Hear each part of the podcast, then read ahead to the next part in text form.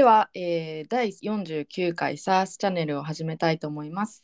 えー今日はですね、えっと、不況に備えよるシリーズの最終回ということで、えーマーケットはいつ底打ちするのかというところについて、えー過去の歴史から三好さんに解説いただこうと思います。よろしくお願いいたします。はい、よろしくお願いします。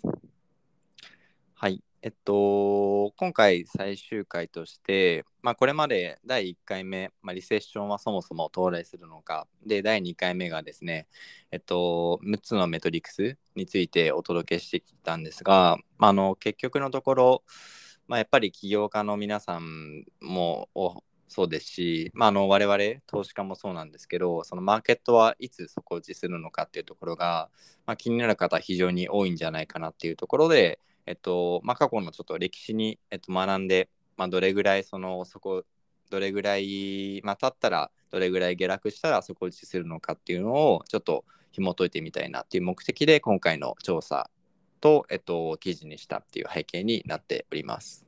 はい。はい。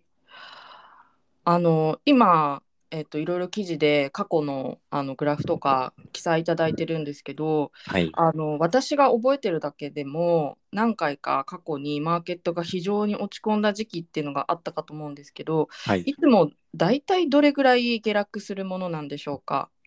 そうですね。えっと、過去、まあ、戦戦後なんですけど、過去8回、そのベアマーケット、その高値から20%以上の下落を、えっと、ベアマーケットって言うんですけど、ベアマーケット8回、えっと、ありましたと。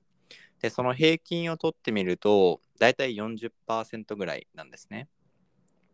で、えっと、今、今の相場って、えっと、すでに高値から、高値つけたのがちょうど今年の、えっとまあ、年初なんですけど、高値から20%下下落しているので、まあ、平均通りでいけば、あと20%も、えっとまあ、下落する、まあ、可能性があるという、まあ、ちょっと恐ろしい事実になっております。うんまだこれから下がっていく可能性があるっていうことなんですね。まあ、可能性が十分に、はい、あるのかなって思ってますね。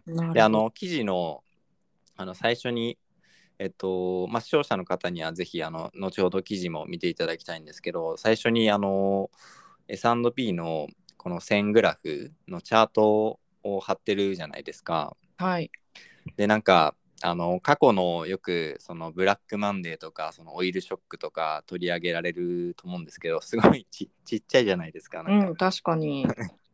でなんかもうドットコムバブルとかリーマンショックとかもまあひすごい下がったとはいえなんかこここの10年間10年間のブルーマーケットから見るとなんかななんですかねそのかかわいいもんだというか、うんうん。うん、なんかもっと落ちても、まあ、全然おかしおかしくない水準なんじゃないかなというふうには思ってますね。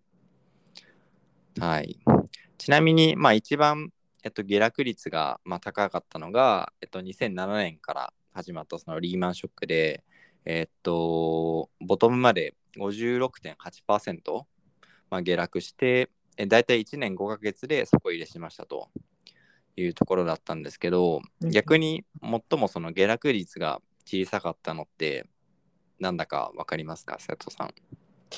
えー、下落率が小さかった。はい。そうですね。なんだろう。うーん、なんか私の知ってる中だと、はい意外とコロナとかなんですかね。おーそうですね。えっと、コロナも実はそんなに下落率高くなくて33.9%なんですけど、はい。一番小さかったのが、えっと、冷戦下における、まあ、関係悪化っていうところでえっと、まあ、そのキューバ危機とか、まあ、そのあたりですね、1962年の、そのあたりに、えっと、28%、えっと、下がったというのが、まあ、一番小さいベアマーケットというふうに言われています。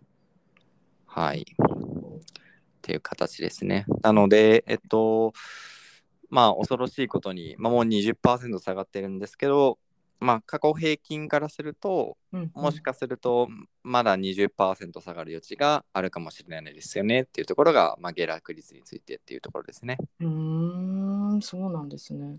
はい。なるほど。なんかもうこ怖いですよね。これだけ下がってんのに、また倍下がる可能性があるみたいな。そうですね。なんかもう下がり始めてから結構半年以上経ってるようなそうですねけど、うんこれあのベアマーケットの時っていうのはだいたいどれぐらいの期間底入れが続くものなんでしょうか？はい、ありがとうございます。で、これも、えっと、8回の、えっと、平均値を取ってみたんですけど、えっと、大体17ヶ月なので、うん1年5ヶ月間ですね、はい。かかってます。で、えっと、一番、えっと、逆にですね、あの短かったのは、あの多分多分皆さんご存知だと思うんですけど、コロナショックでうもう、あの瞬間風速的に下がってすぐ立て直したじゃないですか。うんうんそうですね。なので大体まあ1ヶ月ぐらいで立て直したんですね。はい。で、逆に、えっと、底入れ期間最も長かったのって、なんだかわかりますか？えー、長かった時ですか？はい。いつなんだろう。えー、なんかリーマンショックとかですかね？ああ、そうですね。リーマンショックはちょうど真ん中ぐらいで、えっと、一番、ま、長かったのが戦後不況ですね。ああ、そうなんですね。はい。戦後の不況が、えっと、一番長くて、大体38ヶ月なので、3年2ヶ月ですかね。はいかかっているというような形になっております。なので、えっとまあ、平均約1年 5, か5ヶ月なんで、今だいたい7ヶ月ぐらい経ったじゃないですか。はい。なので、えっと、まだ10ヶ月程度、えーかかる可能性が、えーまあ、あるかなというふうに、まあ、歴史からは、まあ、学ぶことができるんじゃないかなと思います。なるほど。まだまだじゃはいあかかるかもしれないってことですね。そうですね。まだまだかかる。まあ、10ヶ月後だと来年の、えーっと、まあ、5月とか6月とか、その辺に底打ちするかもしれないですし、まあ、逆に今年中に年内に底打ちする可能性もありますし、逆に2024年以降になる可能性もあると いうので、まあ、ちょっとふふわっとした回答になってしまって申し訳ないんですけど、えっと、まあ、平均でいくと、まあ、来年の、まあ、大体夏あたりが、まあ、あのなんですかね、まあ、底打ちする可能性としては、まあ、あるのかなというふうには思いますね。うーん、なるほど。はい。続いてが、えっと、まあ、底打ちについてなんですけど、まあ、底打ちの、まあ、条件というか、底底打ちしたときに、えっと、その金利ですね、その政策金利と、えっと、消費者物価指数、まあ、いわゆるその CPI と呼ばれるものですね、が、えっと、どうなっていたのかっていうところも、この8回の、えっと、ベアマーケットをちょっと分析してみましたと。うんうんで、これも記事にちょっと貼ったんですけど、はい。大抵のそのベアマーケットを底入れしているときは、えっと、政策金利ってその CPI よりも、えっと、あの上、まあ、あるいはその同等の水準に、まあ、置かれてるんですね。うーん。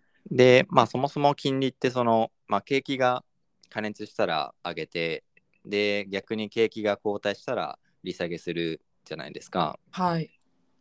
なので、まあ、それはまあ理にかなってますというところなんですけど、まあ、今って、えっと、CPI が9.1%うん。なんで、えっと、6月の CPI ですね。はいなんで。去年の6月から9%も、まあ、物価が上がってるというような状態ですと。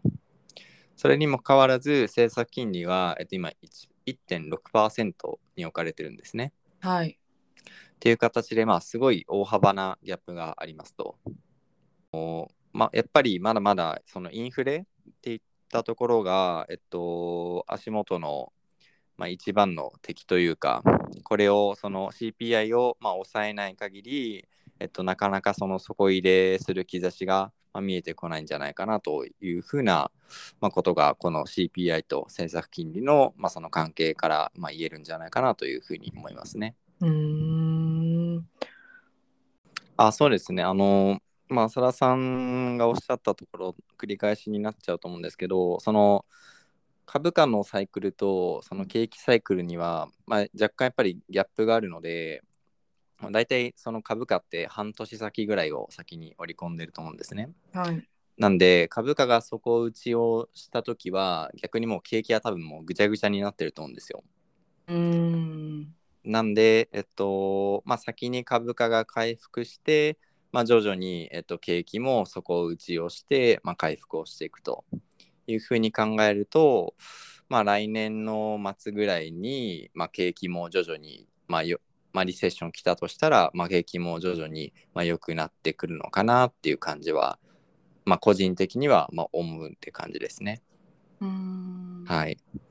なので、まあ、株価がなんか底打ちしたからやったじゃなくて、多分底打ちしたぐらいにはもう景気はぐちゃぐちゃになってるはずなんで、なんか、なんですかね、その、まあ、この記事の最後にも書いたんですけど、結局その、リセッション入ったとしても、まあ、景気の回復、まあ、拡大局面はもう必ずまたやってくるんで、うんそのまあ、先ほどの通りその、まあ、支出のコントロールであったりとかその販売効率を、えっと、見直しながらその事業の拡大に、えっとまあ、集中するっていうのが、まあ、一番重要なのかなというふうには思いますね。なるほど。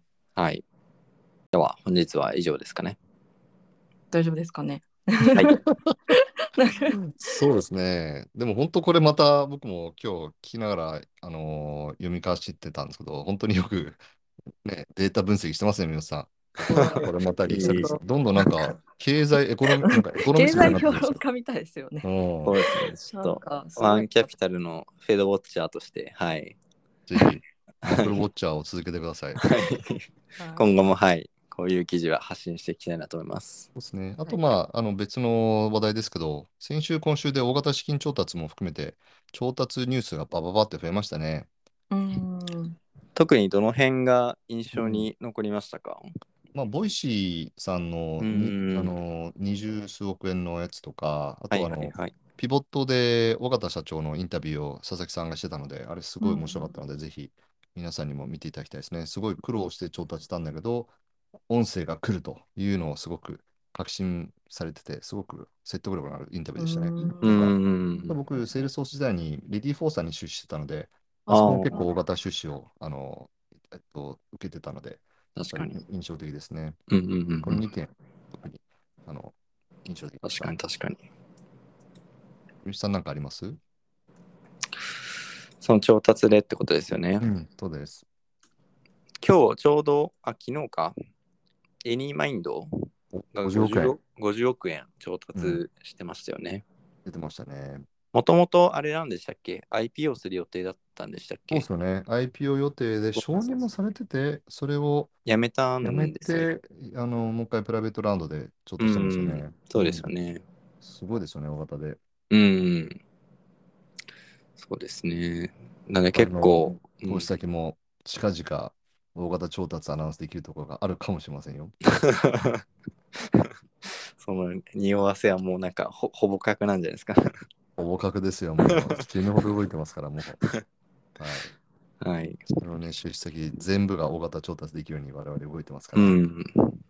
来月ぐらいにはドカーンと出せるように今準備中ですよ。うん。そうですね。あの、先、ん？昨日かな？ちょうどあの CB インサイツのレポート見てたんですけど、あの、グローバルの調達環境は、まああの1級1クォーターよりも2クォーター、まあ、どんどん下がってきてるんですけど日本って逆に上がっててもちろんその去年ほどまではいかないんですけど1級よりも2級の方が上がっててでなおかつ、えっとまあ、今週ちょっと SARS のクォータリーレポート発信させてもらうんですけど SARS の調達金額大体、えっと、700億円だったんですねこの第2四半期で。でこれは大体2020 2020年と、えっと、大体同じぐらいなので、えっと、まあ、海外ほど日本は、まあ、やられやられてないのかなっていうところが、まあ、印象としてはありますね。はいなんかあの、僕の見立てですけど、えっと、アメリカとかヨーロッパの調達一社あたりの金額ってでかいんですよね。だから、そこら辺が減ると総額減るんですけど、日本ってあ流れで、勝ち組に一極集中する流れが出てるじゃないですか。だから、うんうんうんアメリカもヨーロッパも日本も、あの、あの絶対額がボコボコって増えてるんですけど、調達してる企業数がどんどん右肩下がりだったじゃないですか。うんうんうんだから右肩下がりの時に、日本の場合はその勝ち馬に50億円だとか30億円、40億円とかが集まってるので、えっと、そもそも論の総額、調達総額が小さかったから、うんあの、それで横ばいでとどまってんじゃないかなっていう感じですね。場合によっては微増するんじゃないですかね。うん。確かに確かに。だから、そんなに2021年比、22年は下がらないと思いますけど、うんでもやっぱり、勝ち組というその PMF できてるかできてないか分かんないところは相当きつい状況になってるので、うあん。のそういったところにもやっぱりお金が回ることで、一発逆転とか、またユニコーンがそこから出てくる可能性があるので、う勝ち勝ちん。組ってやっぱりいいメトリックスは出てるものの、やっぱりビジネスの実態見てみたら相当ストレッチしすぎてるところもあったりするかもしれないので、裾野が広がる方が、うんあのベンチャーエコシステムとしては僕は健全性増すと思うので、うやっぱりん。21、22正念場だと思いますけど、はいうん。